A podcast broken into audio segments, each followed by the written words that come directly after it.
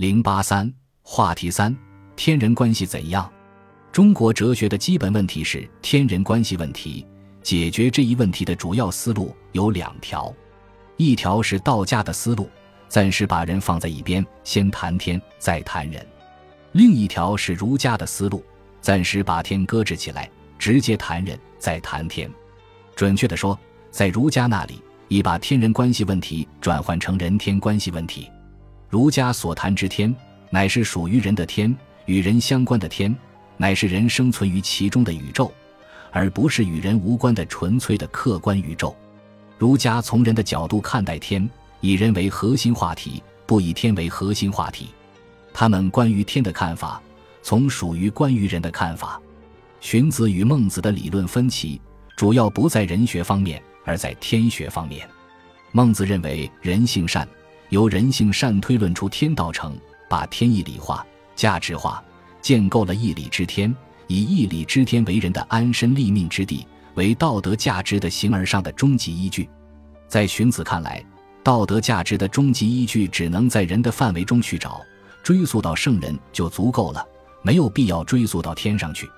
荀子不认同人性善，当然也不会认同义理之天，他切断了人与天之间的神秘联系。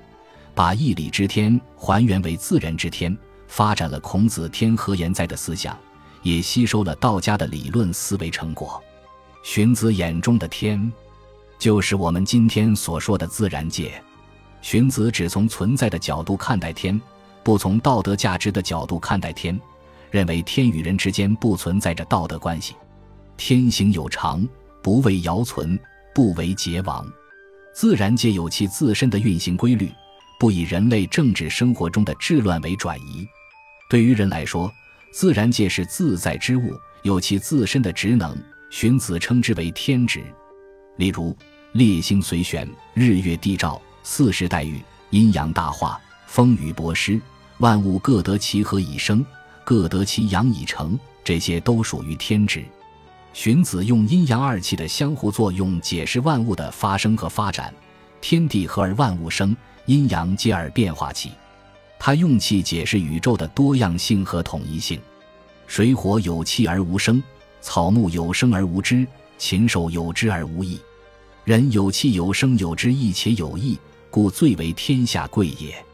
荀子勾勒出一幅有层次的宇宙图景：最下层是水火等没有生命的无机物，高一层的是有生命的植物，再高一层的是有知觉的动物。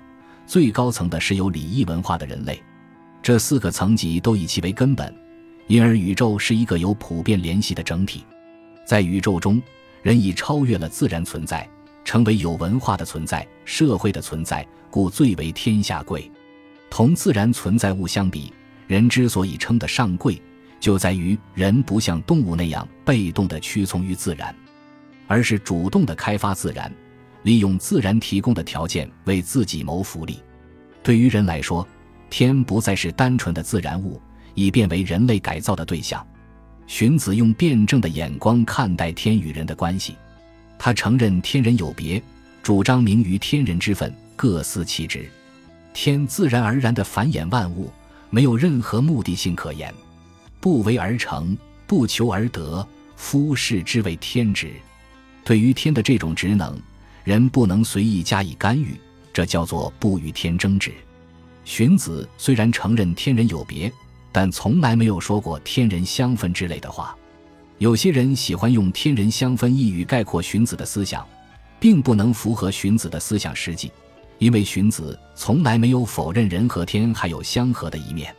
他承认天的运行变化具有客观规律性，但也承认人具有认识和掌握客观规律的能力。因而能够把客观规律从自在之物转化为唯我之物。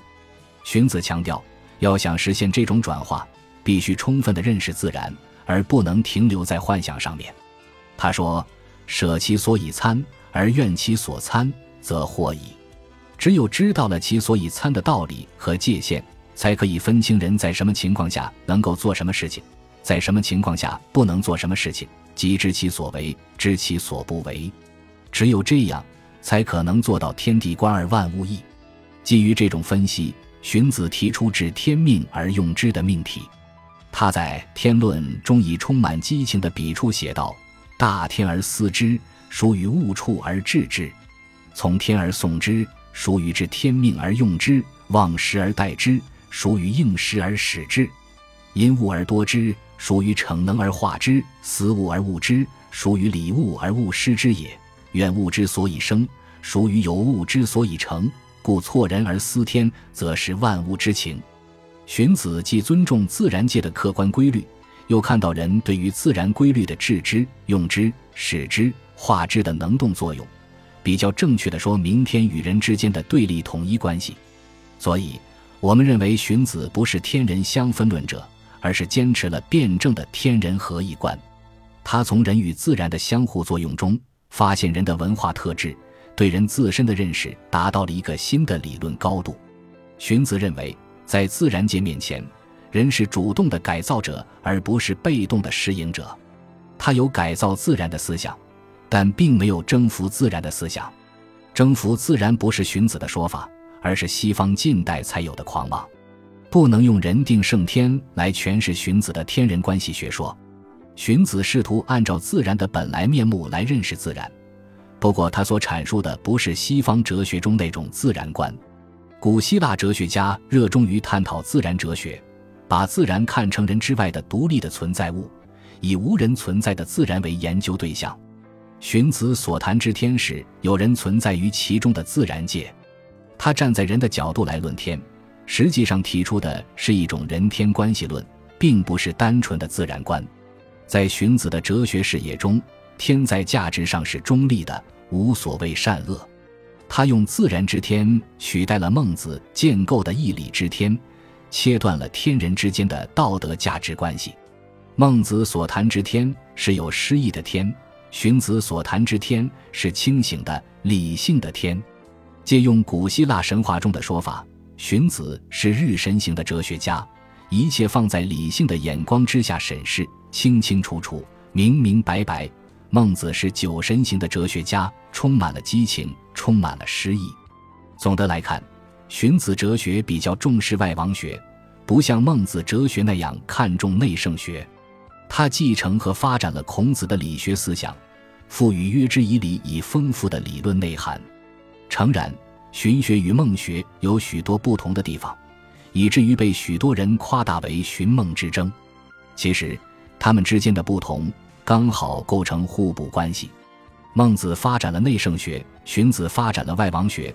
孟子以性善论说明为人有己的可能性，荀子的性朴论说明约之以礼的必要性，都抓住了孔子人道学的题中应有之意。与孟子相比，荀子的儒学思想没有那么多理想主义色彩，表现出明显的现实主义倾向。